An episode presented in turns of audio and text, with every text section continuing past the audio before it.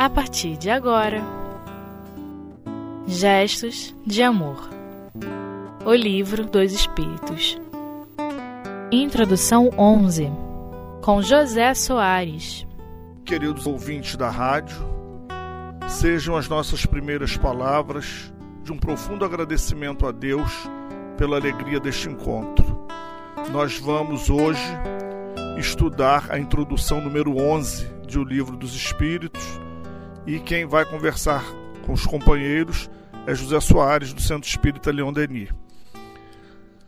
Nesta introdução, nós vamos observar que o nosso querido codificador Allan Kardec, dando sequência aos estudos, ele vem falando conosco sobre as objeções às comunicações.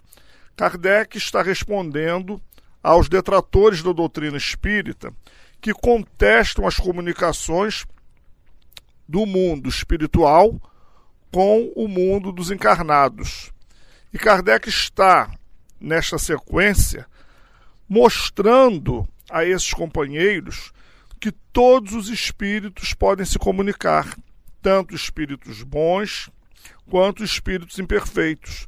Os espíritos bons são aqueles que trarão consolação, esclarecimento, irão nos auxiliar a reorganizar, a repensar a nossa vida. Os espíritos imperfeitos, problemáticos, pseudo-sábios, levianos, estes vêm a título de educação. A proposta é uma mudança de ponto de vista. E a educação vai acontecer não só para eles, quanto para nós, que, como médios, como evocadores, estamos lidando no trato com esses nossos irmãos. Em O Livro dos Médios, Kardec dedica um capítulo especial às evocações. O que significa evocar? Evocar significa chamar, evocar significa atrair, trazer para junto de nós. E Kardec vai traçar aqui, nesse estudo, que este processo ele não é tão simples quanto possa parecer. Existem condições específicas para este acontecimento. Em primeiro lugar, o grau de conhecimento dos espíritos é variável. Outro ponto. Que condições especiais seriam essas? O espírito ter permissão de se comunicar, ele ter o desejo de se comunicar, ele conseguir uma afinidade, uma sintonia com aquele médio que está disponível naquele momento. Então tem toda uma estrutura de trabalho. Kardec diz assim no item 11: Uma coisa estranha acrescentam é que só se fale de espíritos de personagens conhecidos e se perguntam porque eles são os únicos a se manifestar. Aqui está um erro, Kardec diz isso. E seguindo, ele nos diz: dentre os espíritos que vêm espontaneamente, há muitos desconhecidos para nós, há muito mais desconhecidos para nós do que ilustres, que se designam através de um nome qualquer e frequentemente por um nome alegórico ou característico. Ou seja, esse processo de comunicação, ele não visa apenas atrair os espíritos que na Terra foram criaturas famosas, assinaram páginas da história, tenham deixado algum feito que sejam conhecido de todos. O objetivo é atrair, esclarecer, interagir, trocar com todas as categorias de espíritos. E aqueles que foram os nossos amigos, parentes, espíritos familiares, é natural que haja uma facilidade maior para este processo de comunicação. No mundo dos espíritos, assim como no mundo aqui da Terra, e dentro da doutrina espírita nós consideramos um mundo só, Existem também sociedades organizadas, sociedades boas, sociedades ruins. Da mesma forma que nós temos um código de estratificação social, da mesma forma que nós temos a sociedade dividida em camadas, nós vamos observar que a sociedade do mundo espiritual, ela também é organizada. E o que faz esta organização acontecer? A sintonia, a semelhança, o código de valores, os pontos em comuns, a busca de um ideal, o foco, a meta que esses grupos venham ter. Outro ponto também que nós não podemos deixar de considerar é a visão dos espíritos no mundo espiritual. Quando o espírito deixa o corpo físico e retoma o mundo espiritual, ele vai necessariamente mudar o seu foco, porque a sua visão é diferenciada. Muitos têm uma visão acanhada em que berço e túmulo são os dois extremos do espírito, da vida do espírito, as duas ocorrências, nascimento e falecimento. Quando a doutrina espírita mostra para nós que berço e túmulo são dois pontos de retorno ao mundo corporal e retorno ao mundo espiritual, uma porta de entrada, uma porta de saída. Mas o espírito, ele já existe antes do berço e continuará existir após o retorno do corpo físico ao túmulo. Então, muitas vezes, aquela visão fechada, aquela visão de que a vida é apenas esta sociedade que nós conhecemos, esse trâmite, o espírito se surpreende, verificando que valores, que determinados processos sofreram alteração. Então, muitas das vezes, nós vamos esperar, por exemplo, que um espírito que nós conhecemos através da fama, um espírito que escreveu seu nome nas páginas da história, que teve um título de rei, de ministro, de conde, teve um doutorado, teve um título acadêmico, que ele se comporte com uma outra visão. Não que ele tenha perdido os seus conhecimentos, porque o espírito jamais perderá os seus conhecimentos. Mas ele dilata a sua visão do ponto de vista espiritual. É como se alguém conhecesse apenas um pequeno povoado. Ele sai daquele povoado, esse é alguém que eu estou me referindo, o espírito encarnado, e vai, sai da sua aldeia e vai conhecer uma cidade. Da cidade, vai conhecer a capital daquele estado. Daquela capital, ele vai à capital do país. Ele vai aumentando o seu processo de conhecimento, ele vai somando o seu processo cultural, o seu ponto de vista vai se alterando. Então nós vamos ficando por aqui, fechando esse bloco de ideias, quando no próximo bloco nós iremos dar continuidade pegando a partir deste ponto, a mudança do ponto de vista do espírito. Que o Senhor Jesus nos abençoe, nos ampare, nos envolva, para que nós possamos continuar a nossa caminhada nos estudos e nas meditações que estamos fazendo. Muita paz.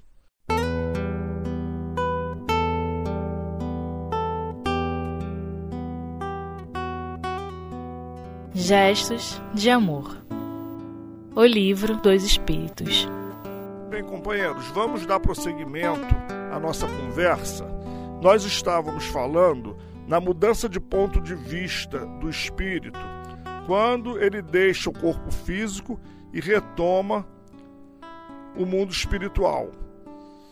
Nós estávamos no bloco anterior falando que muitas vezes nós esperávamos daquela pessoa que tinha um título de nobreza, um título acadêmico importante, que ocupou um espaço na sociedade que ela se manifestasse focando apenas aquele universo.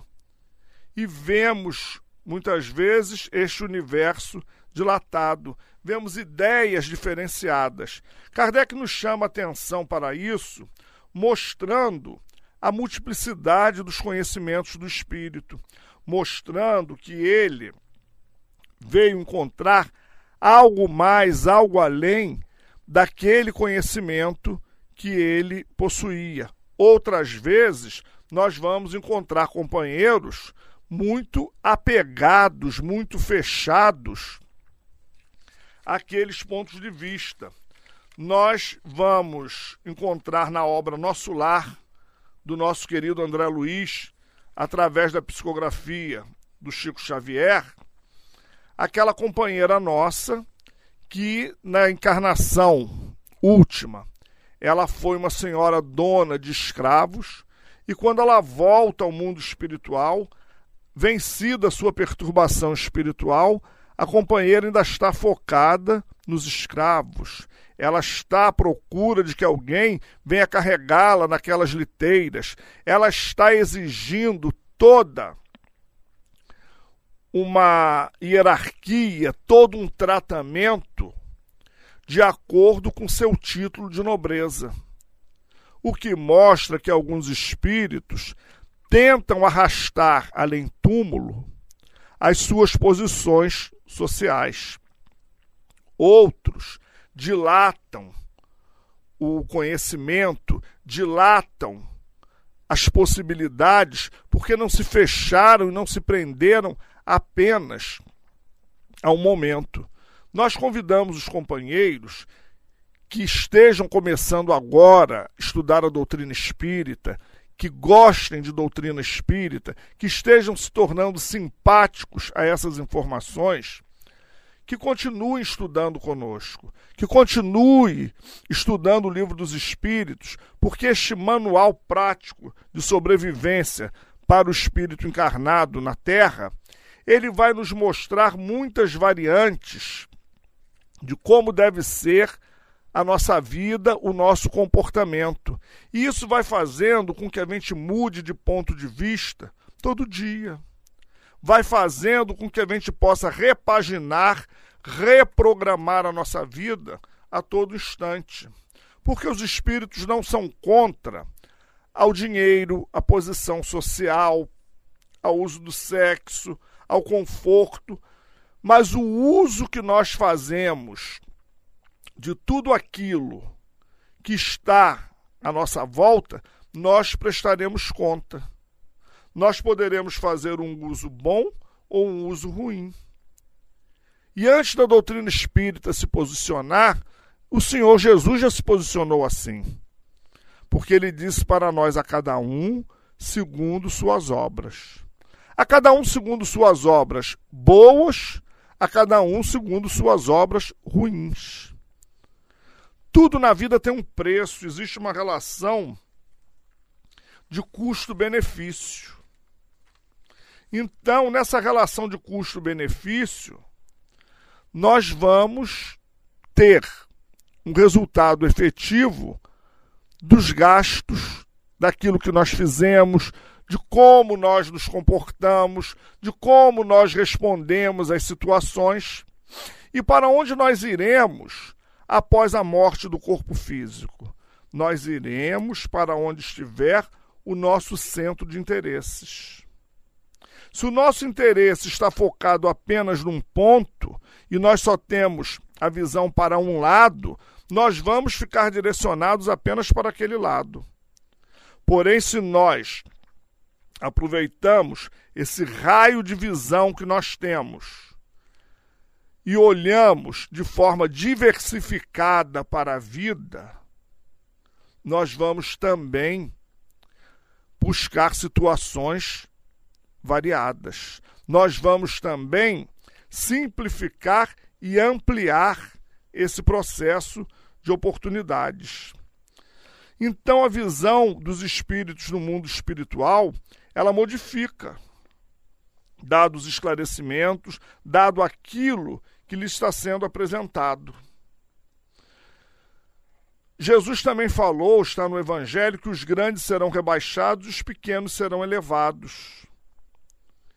Muitas vezes nós vamos ver espíritos que tiveram uma hierarquia socioeconômica elevada se apresentando de uma forma muito complexa, complicada, difícil, sofrida no mundo espiritual. E outros que se apresentaram numa condição socioeconômica de um grau baixo na hierarquia, ele se apresentando de uma forma mais elevada. É assim que aquele que tenha sido o primeiro na terra pode ser no mundo espiritual um dos últimos. Humberto de Campos conta um caso para nós, o nosso querido irmão X, da mulher que assistia palestras na casa espírita semanalmente e se apresentava de uma forma muito simples e daquele seu jeitinho tímido, ela assistia às palestras e voltava para sua casa. Toda semana ela comparecia no mesmo horário, no mesmo centro, a mesma reunião. Quando chegou ao mundo espiritual, o companheiro que dirigia a casa espírita encontra essa nossa companheira numa condição espiritual bem melhor do que a dele ele que era o diretor da casa espírita. E ele vai, se dirige a ela e pergunta: a senhora não era aquela mulher que ia ao centro e que assistia às palestras? Ela diz: exatamente, sou eu mesma, companheiro, pois não, em que posso ser útil. Ele diz: o que a senhora fez? Que a senhora está tão bem, tão iluminada, tão segura de si. Ela disse: seguia à risca tudo que eu aprendia naquelas palestras. Então a gente tem que ficar muito atento, porque às vezes o aluno ele está mais focado do que o professor. Aquele que está ouvindo apenas, ele está mais voltado para o objetivo do que aquele que está ensinando. E como a lei é imparcial e é de igualdade para todos, todos têm o direito de aprender, de treinar, de ensaiar, de errar, de recomeçar, de refazer, de reprogramar. Por isso nós temos a reencarnação. O que é que acontece? Às vezes aquele que está na instrução não está tão atento quanto aquele que está aprendendo. E aquele que está aprendendo demonstra ser um excelente aluno na escola da vida com as informações que lhe são passadas há uma multiplicidade de maneiras de ser. E enquanto nós estamos vinculados ao corpo físico, nós não enxergamos determinadas situações, nós não enxergamos determinados momentos, nós não ouvimos determinados apelos. Deixado o corpo físico, encerrado o ciclo de aprendizagem e retornando para a nossa prestação de contas ao mundo espiritual, a vida espiritual que é a nossa verdadeira vida, nós nos surpreendemos com determinadas situações ou outras até que nós desprezamos, nós seremos chamados a apreciá-las melhor. Neste processo, nós nos posicionamos. Nós vamos rever o nosso código de valores nós vamos rever o nosso jeito de ser. Por isso, nós não podemos exigir num processo de comunicação que o espírito ele fale exatamente e unicamente do que foi aquela sua vivência na última encarnação. Porque ele já agregou valores ou não de acordo com o seu processo de visão, de esclarecimento, de aproveitamento, de comportamento. Nós vamos encerrando por aqui, porque o tempo já está se esgotando. Foi um prazer enorme estarmos junto aos companheiros e esperamos a todos nos próximos encontros, quando daremos continuidade a esses estudos e que os nossos irmãos divulguem essa ideia para os amigos, para os familiares que gostem, que simpatizem com doutrina espírita e encham as nossas salas estudando conosco. Que o Senhor Jesus nos abençoe, nos envolva, nos ampare, que a sua doce e serena paz envolva todos nós, encarnados e desencarnados, no planeta Terra. Graças a Deus. Muito obrigado a todos. O nosso abraço fraterno.